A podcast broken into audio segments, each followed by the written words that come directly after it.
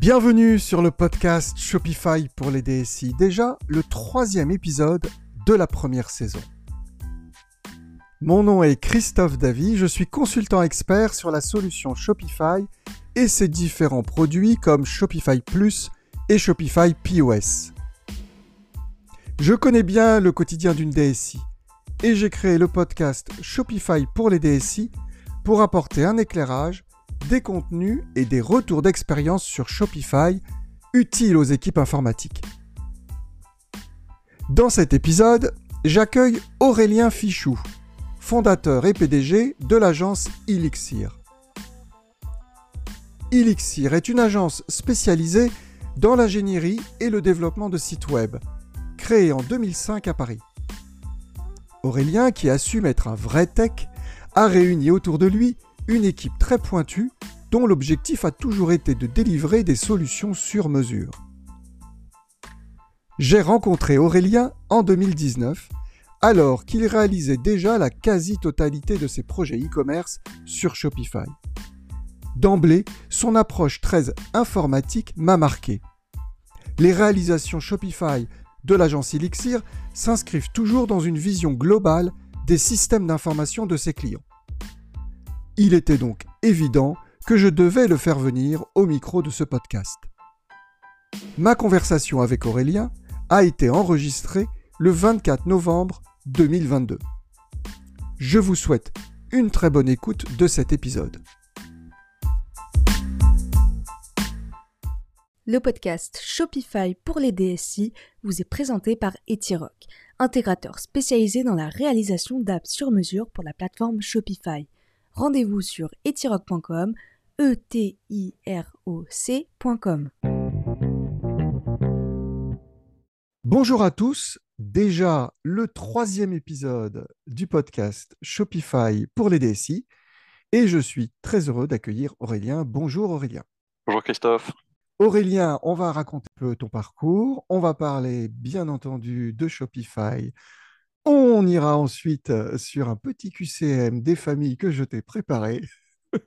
tu vas adorer autour des API. Et on terminera avec la petite requête que je ne connais pas, que j'ai t'ai demandé de préparer, une petite requête à Shopify. Voilà. Es-tu prêt à démarrer, Aurélien? Très volontiers. Eh bien, Aurélien, j'aimerais savoir qui tu es. Euh, merci Christophe. Je m'appelle Aurélien, j'ai 41 ans. Je suis originaire de Normandie et je suis basé à Paris depuis deux décennies maintenant. J'ai une formation d'ingénieur et au terme de ma formation, il y a presque 20 ans maintenant, plutôt que d'aller travailler dans ce qui s'appelait une ESS2I, une, une jolie ESN aujourd'hui, j'ai préféré poursuivre avec mon associé le travail qu'on avait initié en junior entreprise. À l'époque, on développait lui et moi, tandis qu'on était encore étudiants. Euh, des sites pour le compte de TPE notamment, euh, qui étaient assez euh, courageuses ou inconscientes, dirais-je dirais aujourd'hui, pour nous confier leur développement web. On a ainsi lancé Elixir en 2005, l'agence web, et on a assez vite accueilli nos premiers clients et nos premiers employés. Dans les premières années, on essayait de toucher à toutes les composantes d'un site. la créa, le dev, bien sûr, notre cœur de métier, le SEO à l'époque, en 2005, 2006, 2007, on ne pouvait pas concevoir de sortir un site sans s'intéresser aussi à ces aspects-là. L'hébergement, bien sûr, euh, pareil, au milieu des années 2000, on était, il était très loin le temps d'AWS ou autre, il fallait, euh, il fallait mettre la, la, main à la pâte. Et puis on s'est vite recentré sur le code et uniquement le code, euh, pour différentes raisons, mais sans doute parce que c'est là qu'on était les meilleurs, euh, c'est toujours compliqué, subjectif de trouver la bonne couleur. Euh, c'est facile de la respecter pour nous autres développeurs, c'est plus subjectif de trouver la bonne euh, pour notre client. Et puis à l'époque aussi parce que les métiers se professionnalisaient beaucoup, notamment dans le SEO et le marketing. 2007, apparition au moins en France de, Facebook. très vite, il y a eu de la publicité, AdWords, etc. Et c'était devenu des métiers sans doute trop éloigné de ce que nous, on, aimait faire ou de ce qu'on savait faire. Donc on s'est vite recentré sur le code. Il y avait beaucoup à faire sur le code, euh, rien, que ça. Et aujourd'hui, Elixir, sont sept personnes, euh, toutes développeurs et développeuses. Euh, et notre métier consiste à coder, je dis souvent à mettre en œuvre les jolies idées imaginées par nos clients et éventuellement leur direction artistique. On est souvent architecte parce qu'en tant que codeur, on se retrouve à vraiment la croisée des chemins entre justement ces équipes tierces de SEO, d'hébergement, de direction artistique, d'appro, etc. On s'intéresse chez Elixir à absolument tous les secteurs. On n'a pas de chasse gardée. on travaille sur le e-commerce, évidemment, c'est l'un de nos sujets aujourd'hui, mais aussi sur des secteurs comme l'automobile, l'immobilier, la finance, le B2B. Vraiment, on s'intéresse à tout, euh, pourvu qu'on apporte des solutions euh, à nos clients et puis qu'on leur facilite la vie. C'est ça l'enjeu. Alors, tu es un tech de formation. Tu assumes, d'être un vrai tech, en fait. Ah oui, très volontiers. Oui, ouais, bien sûr, euh, j'assume ça nous permet de, ça nous permet d'aider les gens euh, et c'est, ça que j'ai à cœur. On sait faire des choses qui peuvent leur faciliter la vie, j'y tiens. Euh, on aime bien le travail bien fait, bien ciselé, etc. Ouais, ouais, j'ai une formation de, encore une fois d'ingénieur. Euh, je ne m'en départis pas et j'en suis, j'en suis très heureux. Et, par quel techno t'es passé là en, te lançant en 2005 avec ton associé? Ah, tu, convoques, tu, convoques, des souvenirs, Christophe. oh bah, pour, pour, connaître un peu ton background, on, a, on a commencé à quoi? on a commencé, pour tout te dire, euh, je suis venu au web par Flash. Oh euh, Flash, c'était une techno euh, portée à l'époque par Macromedia et puis rachetée par Adobe courant, courant 2007, je crois, avant de signer sa mort. Une techno qui permettait sur le web de faire de l'animation. Un joli petit canard qui passait le long d'un écran, qui faisait coin-coin et qui repartait. Ça faisait des sites tout à fait épatants. C'était encore une fois la croisée des chemins entre un peu de tech. On développait avec ce qui s'appelait le code de l'ActionScript à l'époque, qui était déjà basé sur euh, sur des technos similaires à, JS, à dire vrai. Euh, c'était ils avaient le même parent, euh, sans rentrer dans les détails. Et puis, on creusait des chemins parce qu'il y avait de la techno, bien sûr, mais aussi un aspect visuel, un aspect interactif. L'internaute venait cliquer sur des boutons, ça déclenchait des actions. du son aussi. À l'époque, je me souviens, on prenait beaucoup de plaisir à venir sonoriser nos sites internet. C'était assez chouette. donc j'ai commencé par là. Et puis l'un des premiers projets que j'ai eu à faire, pour le compte d'un vrai client, il a fallu se frotter à de la base de données. C'était pas mon fort à l'époque. J'ai été trouver euh, quelqu'un qui, dans mon école, euh, roulait sa bille sur le sujet, euh, qui s'appelle Pierre. je lui ai proposé la moitié du contrat si tant est qu'on réussisse à mettre ça en temps et, en œuvre et obtenir la satisfaction du client. Et Pierre lui roulait sa bille sur deux technos qui sont PHP et MySQL. Il avait je dis toujours, il avait fini le jeu depuis bien longtemps. Euh, et ça nous a permis euh, assez simplement en fait, de répondre à davantage de, clients. Donc Flash, il fut un temps, euh, pour ma partie en tout cas, PHP MySQL de tout temps, et bien sûr JavaScript, CSS et HTML qui, sont le, le, triolet absolument essentiel. Comme on est vieux désormais, on a continué, nous, à faire du PHP pendant très longtemps. la mode est à une techno plus pas plus récente, mais la mode est de, tout unifier à travers, à travers JS, pour sans doute d'excellentes raisons. Euh, mais nous, on a bien aimé le PHP pendant très longtemps. il y a encore de très très jolies choses qui tournent avec, euh, avec PHP et, une base de données.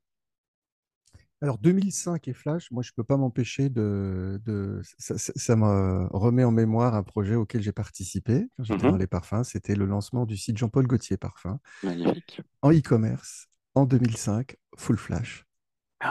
Et donc, je te confirme. Un challenge. Euh, D'un point de vue SEO, typiquement, ça devait être les images qui bougent, les sons, etc.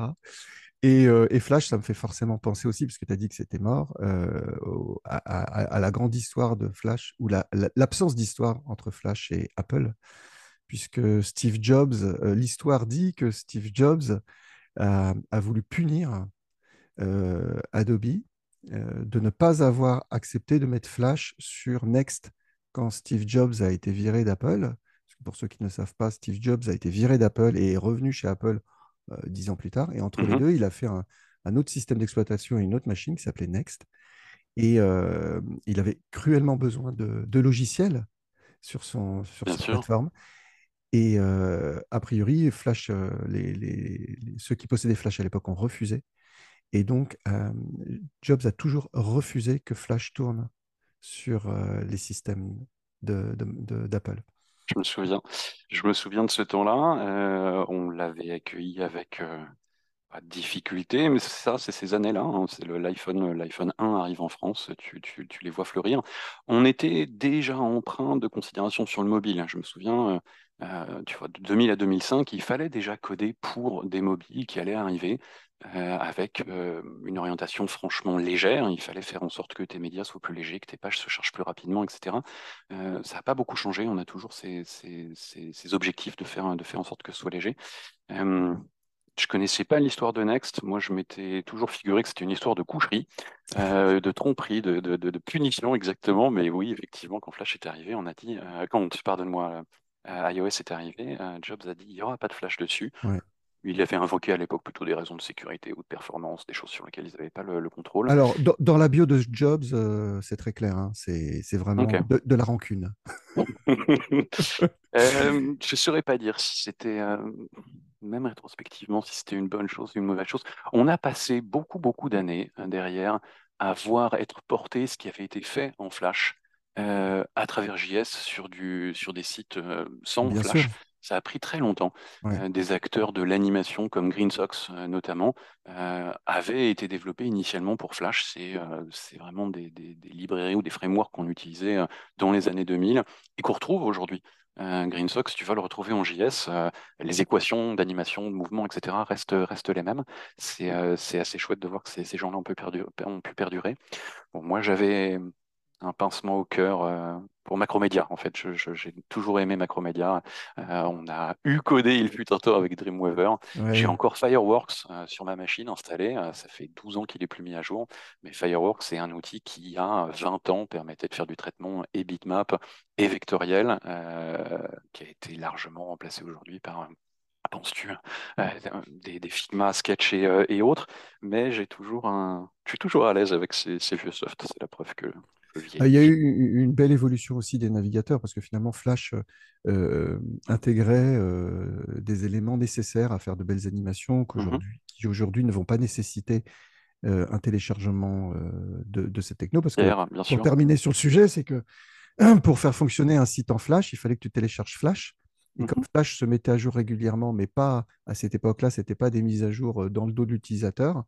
Eh bien, pour euh, terminer sur mon anecdote de 2005, c'est que les développeurs euh, s'étaient fait plaisir avec une nouvelle version de Flash qui était sortie quelques jours avant le lancement du site. Aïe. Et donc, imaginez juste que vous arrivez sur un site et avant de pouvoir ne serait-ce que naviguer dessus, vous vous tapez plusieurs minutes de téléchargement d'un logiciel. Ça paraît aberrant aujourd'hui, Aujourd'hui, bien sûr. mais c'était le cas en 2005. 2005, ça nous met quand même au dinosaure. Ça nous met la- l'année d'avant la création de Shopify, en 2006. Et hop, chut, on arrive donc euh, à 2022.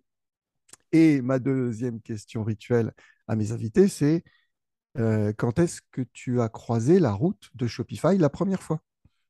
Écoute, pour avoir écouté les épisodes précédents, je savais que tu me poserais cette question. Du coup, je suis allé chercher dans mon historique de mail, euh, voir à quel moment apparaissent avec régularité les premières occurrences de Shopify. J'ai retrouvé que nous, c'était en 2015 qu'on a commencé à refuser des appels d'offres qui demandaient expressément du Shopify ou qui signifiaient qu'il fallait du Shopify.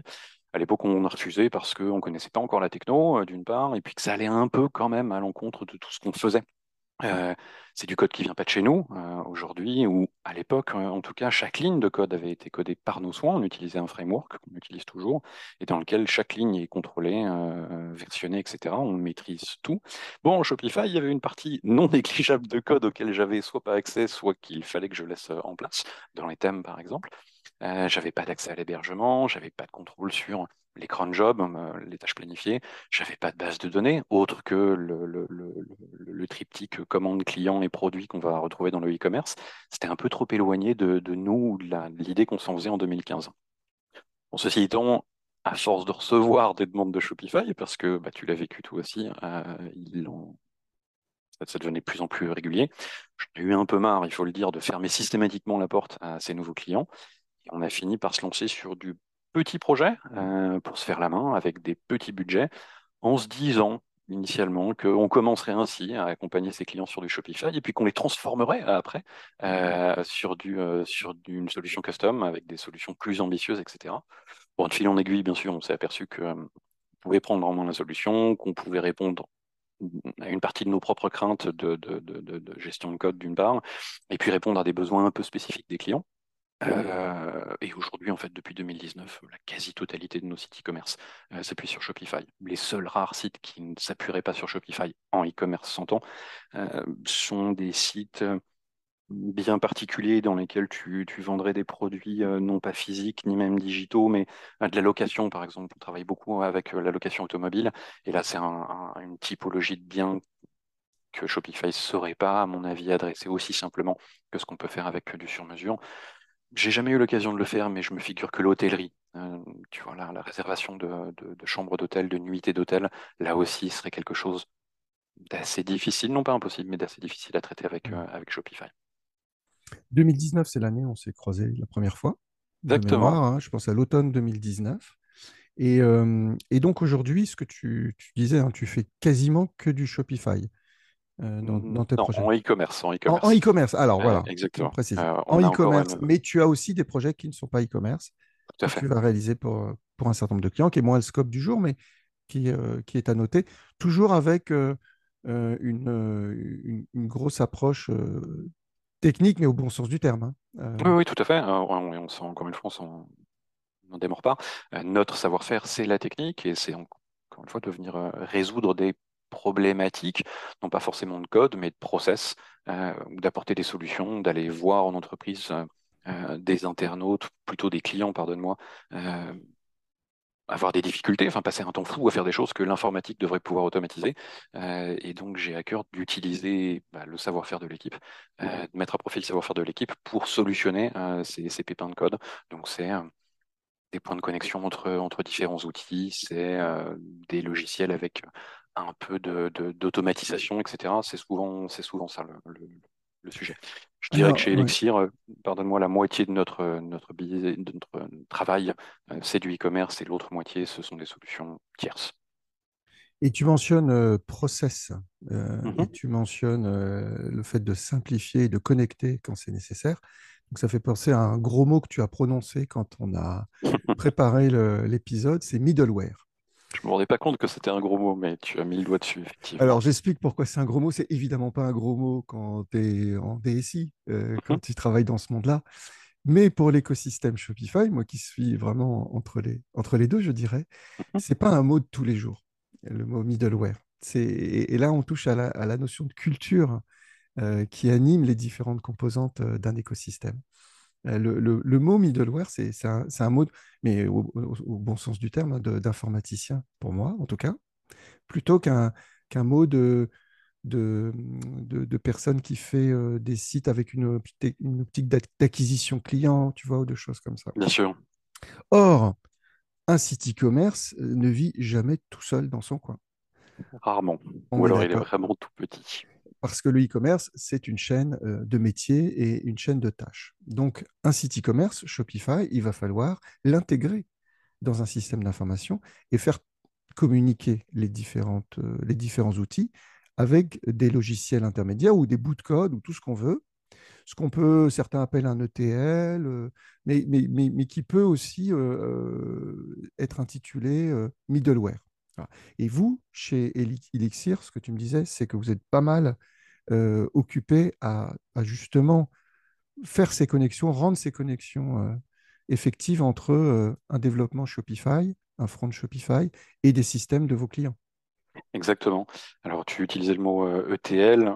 J'y mets une gradation, c'est-à-dire qu'un ETL est déjà un logiciel dont le métier, dont l'objectif est de faire ce pont entre des flux de données entrant, sortant, que ce soit du stock ou, une commande par exemple. Un ETL nécessite un savoir-faire que tu dois avoir, je pense, dans la DSI. parce qu'il faut des hommes et des femmes derrière pour le coder, le faire fonctionner, l'entretenir, le monitorer, etc. C'est une question, excuse-moi, quand tu abordes un projet, ça fait partie des choses dont tu discutes tout de suite avec le client. Est-ce que vous avez un ETL en place? Lequel? Avant même ça, euh, non déplaise à la thématique du, podcast, on va même se poser la question qui sera notre interlocuteur SI, voire DSI, si on a s'il y en a un en place, euh, tout le monde n'a pas encore, euh, tous nos clients, combien même ils auraient une, certaine taille et un, volume d'affaires, tous n'ont pas encore une DSI en interne et, oui, on se pose cette question-là toujours. On va, au moment de réfléchir à un projet, on pense à une créa, bien sûr, euh, mais tout de suite au flux. J'ai besoin de savoir d'où viendront les stocks. J'ai besoin de savoir à quelle fréquence seront mis à jour euh, la création de nouveaux produits, par exemple, et auprès de qui. Est-ce qu'une fois les commandes passées, grâce au boulot de notre client sur euh, le marketing, l'animation du site, l'acquisition de trafic, etc., à qui est-ce qu'on va devoir et pouvoir envoyer ces commandes, que ce soit un logisticien, bien sûr, ou à des logisticiens, à des équipes comptables, parce que bah, faut, il faut connecter les, points là aussi, etc. Donc un ETL, tu en trouveras, j'en trouve souvent quand on a un, grand compte, euh, clairement. Il y a des, clients qui sont moins avancés pour le compte duquel il faut absolument connecter euh, ces, points.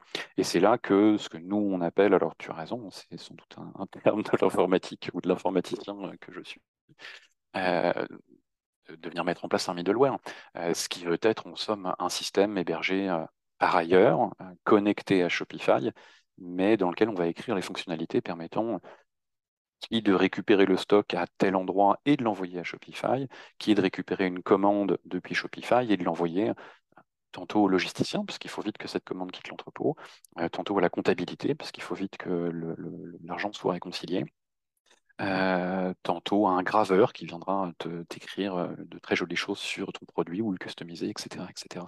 Et tout ça, Shopify ne peut pas nativement le, faire, il ne peut pas nativement se connecter à cette, euh, cette offre pléthorique de prestataires et d'outils qu'on va avoir euh, entre même dans la manière dont sont intégrés les outils, ERP, mmh. e CRM ou autres, euh, tu as autant de, de, façons de les faire chez nos clients chez les clients de manière générale euh, que, de clients à proprement parler.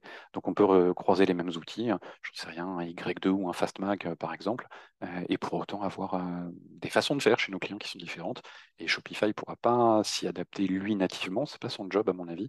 Donc il faut un middleware entre les deux pour s'adapter au, au SI de notre, de notre client à sa façon de faire. Tout à l'heure, tu utilisais le terme de cron en, intro, euh, ça évoque l'orchestration des flux, c'est-à-dire euh, le rythme auquel les échanges de données euh, se font entre les systèmes pour que ça se mmh passe dans le bon sens et dans le bon ordre. Et ça, c'est quelque chose qui n'est pas natif dans Shopify. Et quand on va prendre un, éventuellement hein, une app ou un connecteur préexistant pour connecter Shopify à un système tiers, pour autant, le travail de préparation du, de l'orchestration des flux et, le design global du système et, des échanges de données, il reste à faire. Il reste à faire et il reste à parfaire tout le temps. C'est-à-dire que même avec, euh, j'ai l'habitude de dire mes grosses chevilles et quelques dizaines d'années d'expérience, je reste humble là-dessus où j'essaye parce que euh, ce que tu montes aujourd'hui pour un client A, peut-être pour ce même client un peu différent dans deux ans. Euh, le rythme auquel tu vas mettre à jour les stocks, peut-être que le client aura grandi. Euh, ça arrive souvent quand il passe euh, sur Shopify. il aura grandi, donc le rythme ne sera pas le même. De nouvelles typologies de produits se seront ajoutées, un nouvel entrepôt sera, apparu. Et de fait, ce rythme, par exemple, de mise à jour de, de, stock, doit être je ne suis pas surpris qu'il soit, qu'il soit réinterrogé assez régulièrement. c'est important. La gestion en informatique du temps et de la mémoire ont toujours été des choses, euh, euh, je crois, aussi vieilles que l'informatique. C'est vraiment les, les, les, deux éléments complexes. La mémoire, on s'est un peu assis dessus euh, au moyen de, bah, des, des, ressources dont on dispose aujourd'hui. Le temps, lui, reste. On ne pourra pas le, dilater ou le contracter. Il faut, il faut absolument faire avec. L'ordre dans lequel on traite, on traite ces process est important et il faut, faut avoir un œil dessus. Et il y a une, une, une, forme de maturité progressive chez les clients? Tu le constates aussi. Quand tu arrives chez un client, euh, d'année en année, si tant est que tu es les mêmes interlocuteurs ou pas d'ailleurs, mmh euh, il y a une forme de finesse qui apparaît dans le traitement de certains process. Tu as raison. Euh, de, prise en compte de la complexité relative entre la première réunion que tu vas faire en disant bah, voilà le schéma des flux et, voilà à quelle, à quelle, date on va le mettre à jour. Il faut aller ensuite réinterroger les équipes terrain qui vont, elles, expliquer le, et que de temps en temps, il faut, il faut adapter ces flux. Et oui, au fur et à mesure des sites e-commerce euh, et de leur propre site e-commerce et des versions qu'ils en ont, euh, tu as raison, les, clients euh, enrichissent leur propre, leur propre savoir sur leur process, leur méthodologie, voire identifient grâce à ça des points de blocage sur lesquels il faudrait rajouter un homme, sur lesquels il faudrait modifier le système de manière à, fluidifier ou simplifier un peu les, les échanges. Ça arrive. Parce que c'est l'occasion de rappeler que le e-commerce, ça n'est pas simple. Donc, on, le sait, toi et moi, et je pense que nos auditeurs le savent, mais c'est toujours bien de le rappeler. Euh, évidemment, une vente qui se passe bien de bout en bout, c'est simple, mais le e-commerce est fait de plein d'autres process. Euh, euh, un paiement qui ne passe pas, la gestion d'un retour, une livraison qui n'arrive pas, des stocks qui tombent à zéro, un produit qui a été vendu alors qu'il ne fallait pas le vendre. Bien sûr. voilà, etc. Et, et, en fait, tous les projets sont faits de gestion des process autour de ces exceptions. Exactement. Euh, il y a d'autres cas, là, tu as cité des cas qui étaient vraiment propres à la stricte informatique. On a connu chez un client des camions qui n'arrivaient pas. Euh, des camions qui physiquement étaient bloqués en Europe euh, parce qu'il avait neigé un petit peu et que du coup les produits n'arrivaient pas et pour autant ils avaient été annoncés et on, les attendait. Il y a des process autres sur lesquels bah, il faut faire preuve comme d'habitude, d'un peu d'agilité là-dessus. C'est toujours difficile quand les problèmes se télescopent. On est euh, cette semaine dans une période de forte animation commerciale pour de nombreux clients de manière concomitante. Il faut, il faut prévoir un peu ces temps, ces temps côté agence pour être auprès de nos clients. je dis souvent qu'au mois de décembre, par exemple, qui est un mois important, on se, bloque et on essaye de supporter nos clients, de la rapporter du support, pardonne-moi au sens anglais du terme, plutôt que de développer. On supporte plus qu'on développe pendant ces temps, ces temps forts. Euh, j'en ai perdu le fil, pardonne-moi. Ben, on était sur toutes les exceptions. Et alors, tu mentionnais la période actuelle qui est une période de gros volume pour beaucoup de mhm. business e-commerce, pas tous évidemment, hein, mais à, l'approche des, fêtes d'année. Euh, du coup, euh, est-ce que tu es confronté dans l'ensemble de tes clients à, des soucis éventuellement de volumétrie? Là, je, je pense euh, très clairement euh, au sujet des, des limitations dans, les, dans le volume des requêtes avec les API de Shopify. Est-ce que c'est quelque chose auquel tu es confronté dans certains de tes, de tes projets?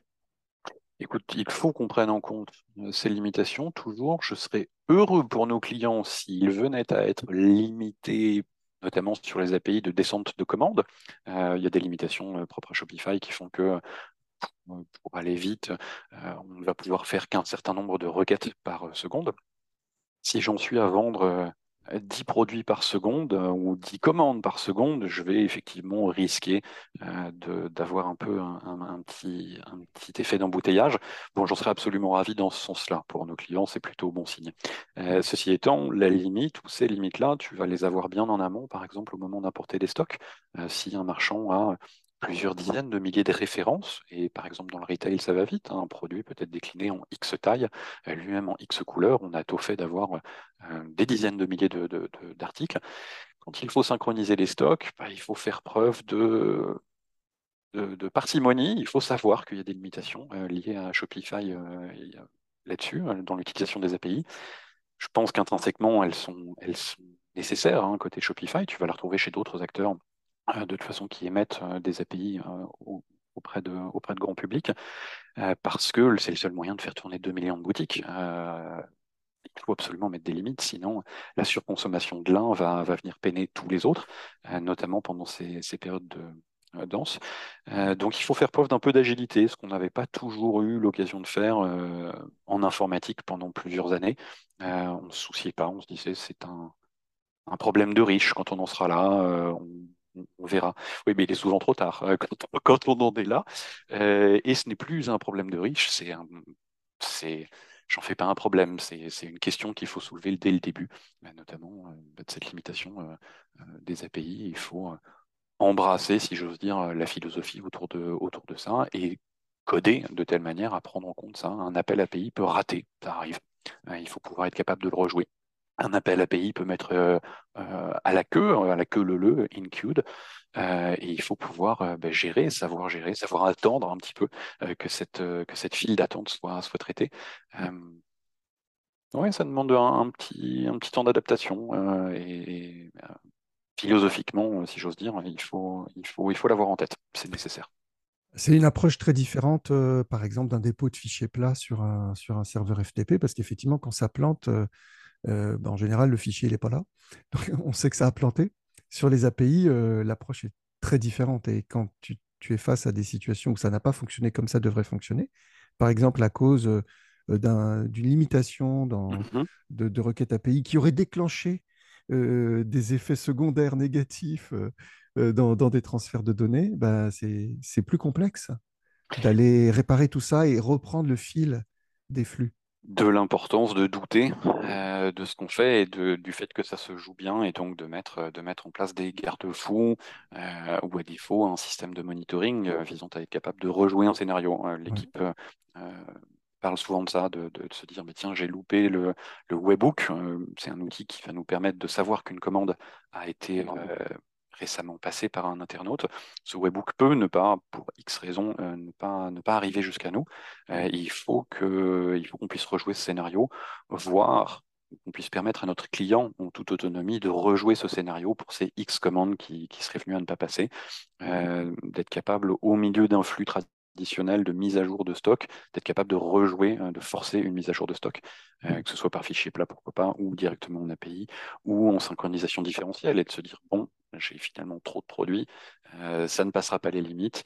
Réfléchissons avec le logisticien, par exemple, à faire en sorte de ne- n'interroger que les seuls produits récemment mouvementés.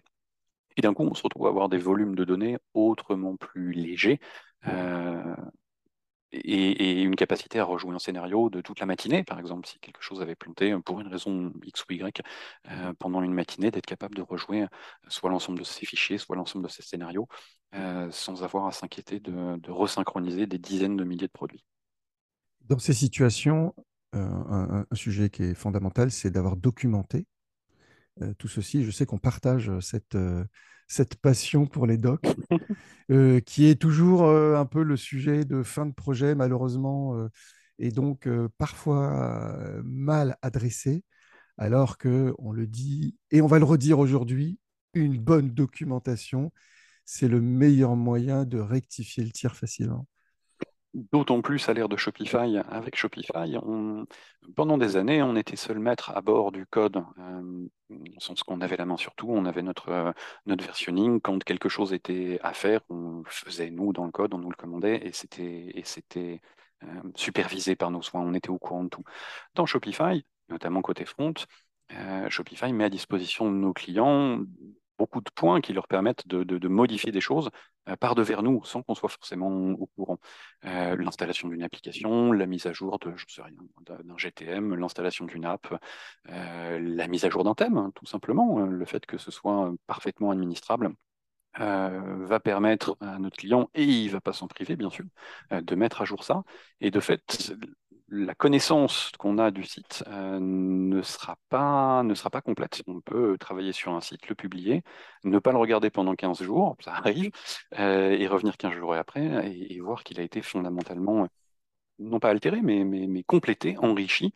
Et il est nécessaire de- d'avoir ça en tête. Et donc, oui, tu as raison, la documentation est absolument fondamentale sur ces sujets-là, de manière à savoir et garder une trace de qu'est-ce qu'on a mis en œuvre, pourquoi on l'a mis en œuvre, à quelle date, euh, de vérifier comme d'habitude, hein, s'il n'y a pas d'effet de bord euh, qui viendrait, qui euh, abîmer, abîmer euh, autre chose.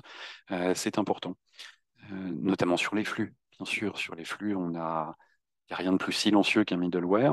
Quand tout va bien, personne ne se pose la question de savoir qu'il existe et que tout ça est parfaitement normal. Les interlocuteurs vont changer souvent chez le client, euh, au point que le savoir va disparaître. Plus personne ne sait chez certains de nos clients comment sont mis à jour euh, qui des stocks, qui d'une commande, par exemple. Euh, et la documentation nous aide quelques mois, voire quelques années après, à, remettre la main ou le doigt là-dessus et à se dire, bah, tiens, s'il faut le, changer, euh, c'est ainsi, c'est là que ça va se passer. Voir pourquoi on avait à l'époque décidé de ne faire une mise à jour de stock qu'une fois toutes les 4 heures, euh, plutôt qu'une fois toutes les heures, par exemple. Il y a souvent de bonnes raisons à ça. Dans la, dans la méthodologie projet que je préconise, la documentation euh, est fondamentale. Et ce qui est intéressant avec des projets Shopify, c'est qu'on peut très souvent commencer la documentation très en amont du projet. On n'est pas obligé d'attendre la fin. Et, et c'est en fait la clé euh, du succès, à mon sens, pour une bonne documentation, c'est de la commencer pendant le projet. Et, et du coup, à la fin du projet, la documentation, elle est, c'est pas ah oui zut, euh, on n'a pas fait la doc, vite vite. Mhm. La, la doc, elle est finie en même temps que le projet est livré. Et après, elle va vivre en plus. C'est ça qui est intéressant dans les projets Shopify, c'est que la doc qu'on a préparée au niveau du projet est en fait la même doc qui va servir euh, à, la, à la vie et à l'évolution. Et tu mentionnais effectivement, Shopify, il y a une forme de simplicité, notamment sur la partie front, qui fait que un certain nombre d'interlocuteurs peuvent faire un certain nombre de choses qu'ils ne pourraient pas faire avec d'autres plateformes. Donc ça, c'est génial, moi, c'est ce que j'adore. Mais du coup, effectivement, si ces personnes euh, font des changements, euh, mentionne- tu mentionnais installer une app euh, qui va peut-être ajouter du code dans le thème ou Mhm. d'autres types de modifications qui ne sont pas neutres, euh, eh bien, si on n'est pas au courant côté technique, eh bien, on risque d'avoir bah, derrière des régressions parce qu'on va écraser, euh, euh, en poussant une nouvelle version du thème, par exemple, euh, des éléments qui ont été mis en place entre-temps et, et- et l'info n'était pas passée. Donc la doc, c'est vraiment, pour moi, dans la culture des projets Shopify, c'est fondamental. Et, pas simplement d'un point de vue, d'ailleurs, purement technique, d'une manière générale, dans, dans l'approche d'un projet et, et d'une maintenance Shopify. Ça, ça transcende, si tu me permets, même Shopify, à mon avis, parce que c'est exacerbé par le fait que Shopify, euh, le- nos clients ont la main dessus. Mais je me souviens de profs euh, qui nous expliquaient que un bon projet informatique, on devrait d'abord le spécifier, le spéquer, et on devrait y passer plus de temps, à dire vrai, que nous autres à le développer. Euh, ce qui... on devrait prendre un temps certain pour écrire les choses, ce qu'elles doivent faire, comment elles doivent répondre, écrire un cahier des charges, bien sûr, un cahier de test, un cahier de recettes, etc. Et ensuite, nous seulement, on euh, là-dessus et voir que la résultante répond bien à tout ce qui avait été demandé. Bon, la- la- l'air est moins à ça. C'est tellement facile d'ouvrir, c'est vrai, un Shopify aujourd'hui. En quelques, heures, sans, sans, sans raconter de crack, en quelques heures, tu pourrais disposer d'une boutique en ligne avec un peu de savoir-faire et et de, et d'huile de coude. Que du coup, les projets manquent peut-être, c'est vrai, un peu de documentation en amont, euh, alors que ça aidera, ça aidera par la suite. Je pense que c'est des évolutions qui sont en train d'arriver, qui de toute façon sont euh, incontournables, mais c'est vrai que dans les projets euh, qui incluent du e-commerce, contrairement peut-être à des projets avec des ERP Mhm. des, des projets retail, euh, on manque encore de cette culture de la documentation. Elle n'est elle est pas valorisée suffisamment, je dirais, du côté agence euh, dans, dans- dans les propositions et du côté client dans la perception que oui, il va falloir consacrer du temps et du coup dépenser de l'argent Bien sûr. pour cette partie fondamentale du projet qui est la documentation. Je partage. Voilà, voilà. Bon, euh, on va se régaler avec un petit QCM. Miam. Un petit QCM que je t'ai préparé. Donc, bien entendu, je ne t'ai pas donné les questions et encore moins les réponses à l'avance. Euh, comme dans tous les QCM de tous les épisodes euh, passés et à venir de ce podcast Shopify pour les DSI, c'est pas pour te planter toi, hein, je te rassure, c'est pour euh, partager des informations et, et je le fais sous forme de QCM parce que je trouve ça marrant. Voilà. Et donc, tu n'as pas le choix, de toute façon. Très bien, j'attends de voir à quelle sauce je vais être mangé. Je n'ai pas convoqué l'équipe euh, à côté, euh, mais, mais je, je leur retranscrirai ce même QCM dans les minutes qui suivront, voir s'ils sont meilleurs que leur patron. Ah ouais, ça c'est une bonne idée, tiens. Euh, cinq questions et à chaque question, je te propose trois réponses possibles. Merci. Première question. Alors, on, on est sur un QCM API. Mhm. Les API de Shopify sont mises à jour tous les mois, tous les trimestres ou tous les semestres. Tous les trimestres. Tu as vu, hein, je t'ai fait une petite question je- assez facile euh, euh, pour toi au début. Jusqu'ici, tout va bien. Effectivement, euh, les API de Shopify ont une nouvelle version tous les trimestres, en début de trimestre.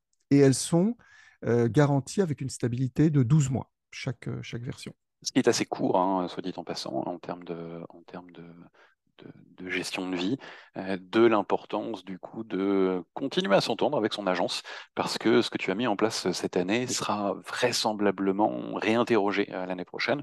Euh, c'est pas parce que l'API s'arrête que, euh, ou qu'elle est mise à jour, pardonne-moi, que tu n'auras pas la rétrocompatibilité, mais il faudra se poser la question euh, sur plein de, sur plein de points.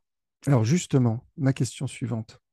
Si une requête est faite à une API qui n'est plus supportée, qu'est-ce qui va se passer? Shopify utilise par défaut la plus ancienne API encore supportée. Shopify renvoie une erreur. ou alors il ne se passe rien. Je n'ai pas la réponse à cette question. Je trouverais assez élégant de leur part de venir taper dans la plus ancienne euh, qui soit, sachant qu'ils m'ont déjà alerté pendant de longs mois au préalable sur la, sur la home, par exemple, de ma boutique. Euh, donc, mon client est au courant et également nous autres développeurs, quand on fabrique euh, un morceau d'app ou de middleware, euh, tu y mets systématiquement un email dans lequel Shopify du coup va t'alerter. Il faudrait que je pose la question à l'équipe de voir s'ils ont déjà osé laisser un projet et une requête arriver à expiration. je dirais la première. C'est exactement ça. Tout à fait. Shopify utilise la plus ancienne euh, des versions supportées. Élégant. Ouais. Et un autre cas, euh, si, quand tu fais une requête, tu codes une requête API et tu oublies de mettre euh, la version d'API souhaitée, que fait Shopify dans ce cas-là? Il reçoit une requête API sans, sans numéro de version concerné. Mhm. Eh ben, est-ce qu'il fait comme le cas précédent? Il utilise par défaut la plus ancienne API encore supportée ou est-ce que dans ce cas-là, il renvoie une erreur Ou est-ce que dans ce cas-là, il ne se passe rien? Je pense qu'il me renvoie une erreur. Eh bien non, il va être tout aussi élégant que le coup mhm. d'avant. Il va partir sur la plus ancienne version supportée. Quoi, la plus ancienne? Il faudrait qu'on leur pose la question. On pourrait, à défaut de prendre la bêta, euh, prendre la dernière euh, stable release et de se dire que bon, je code dans l'air du temps sans prendre trop de risques, je ne prends pas la bêta, mais elle est tapée dans la plus ancienne et me Alors moi, tu vois, j'aurais spontanément, j'aurais plutôt tapé, enfin, oh, quand j'ai étudié ces questions, parce que je me posais justement mhm. moi-même ces questions, je suis allé regarder dans le détail, je m'étais dit, il pourrait prendre la plus récente. Mais... C'est ça, mais la plus récente, mais dedans, tu sais, tu as toujours la bêta. Tu oui, oui, oui. La, ah, bah, justement, c'est la euh, question qui fait partie de la plus récente et je ne taperai pas dedans, moi. Mais...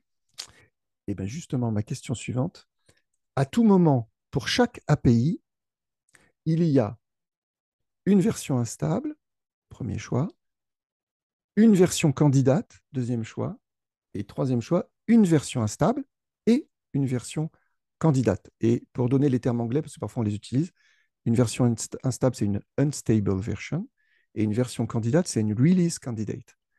Donc, pour chaque API, hein, absolument toutes les API de Shopify, elles ont une version instable, une release candidate ou les deux toujours disponible J'ai beaucoup vu les deux, mais la manière dont tu me poses la question me laisse à penser qu'elles ont forcément toutes une release et elles n'ont pas forcément toutes une bêta. Je vais pour la B, je crois.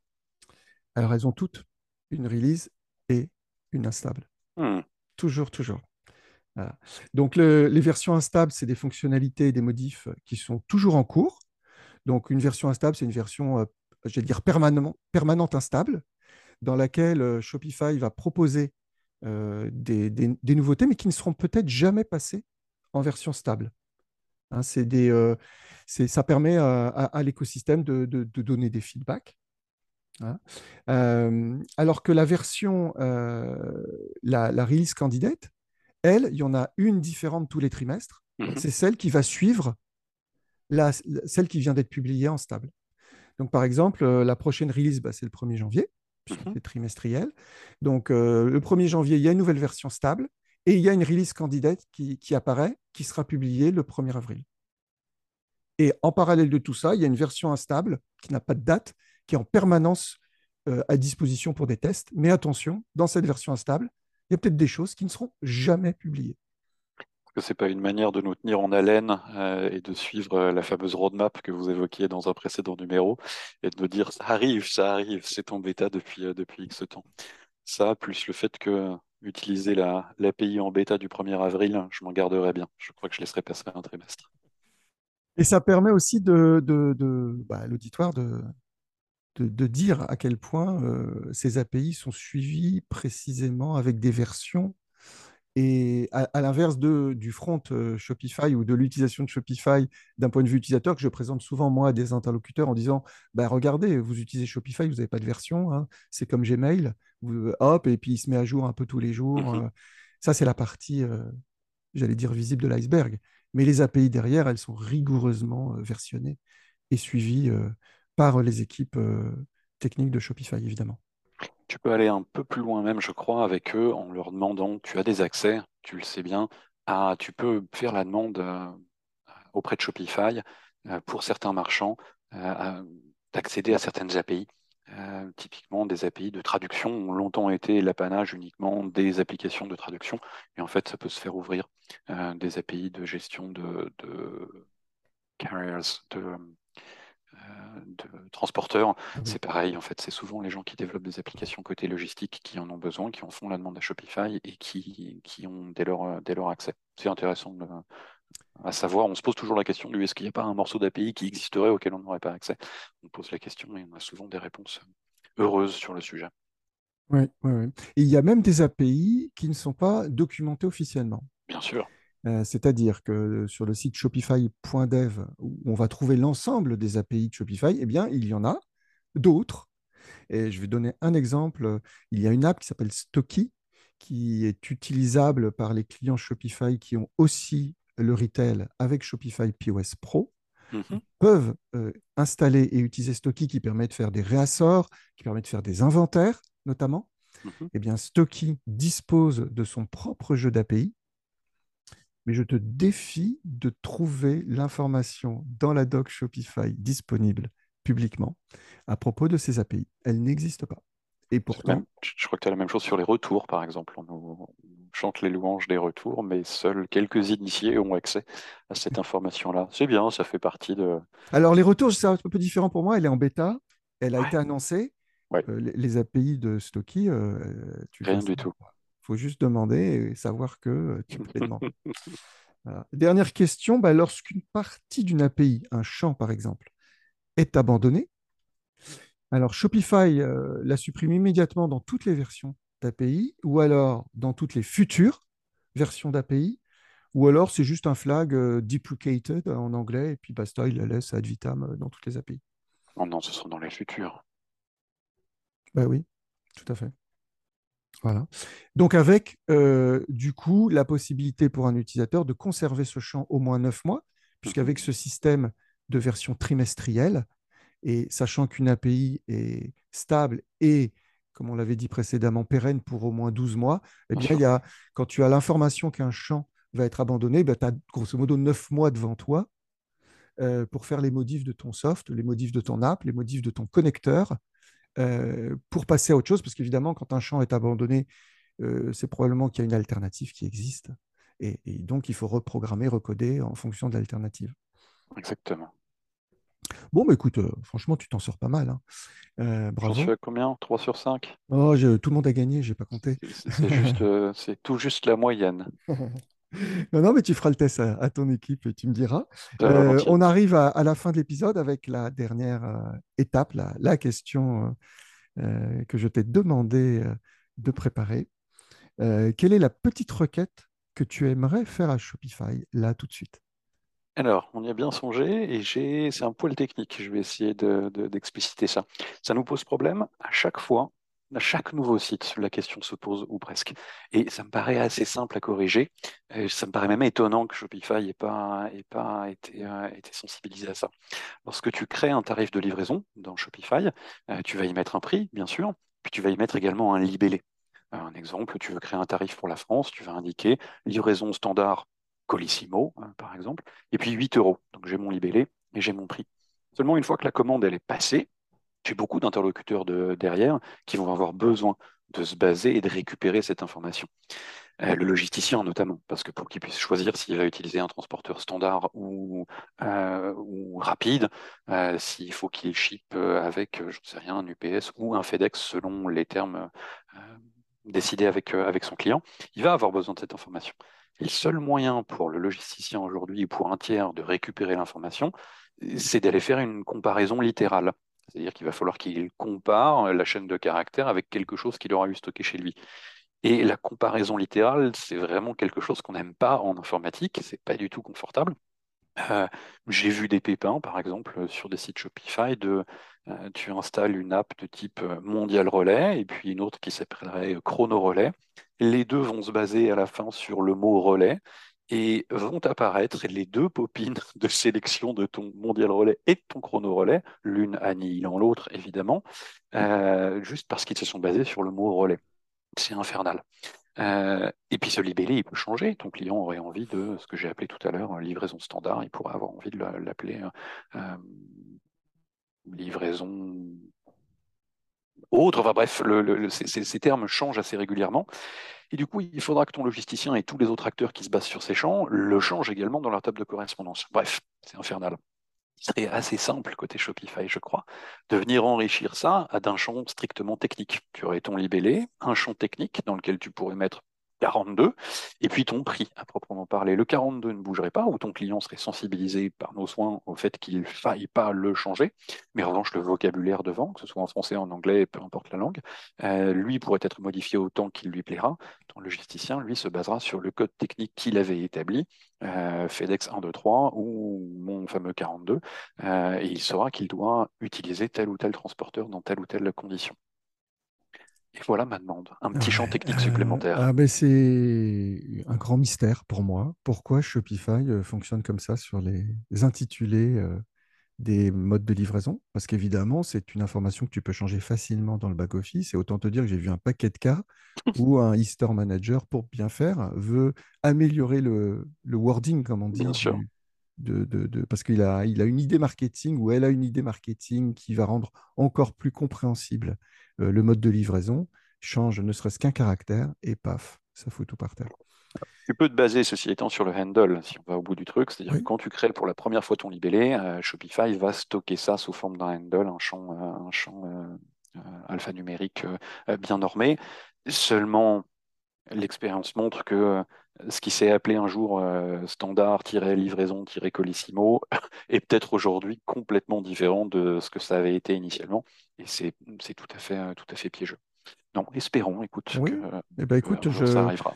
Personnellement, je valide ta requête, j'y mets mon tampon. Et puis, et, puis ben, on espère que ça, ça remontera les arcanes des équipes tech Shopify et qu'il y aura une évolution sur ce sujet coming soon. Hein, comme on dit, euh, avec toutes euh, les évolutions de Shopify. Aurélien, un grand merci pour merci, euh, avoir accepté de, relever ce challenge dans ce podcast qui est encore assez frais et récent. On est qu'au troisième épisode, hein, Shopify pour les DSI. Je te souhaite une excellente journée, un excellent quiz avec ton équipe. J'y vais de ce pas. Et puis on se recroise très rapidement dans la vraie vie. Avec grand plaisir. Merci infiniment Christophe pour ton invitation et très longue vie au podcast.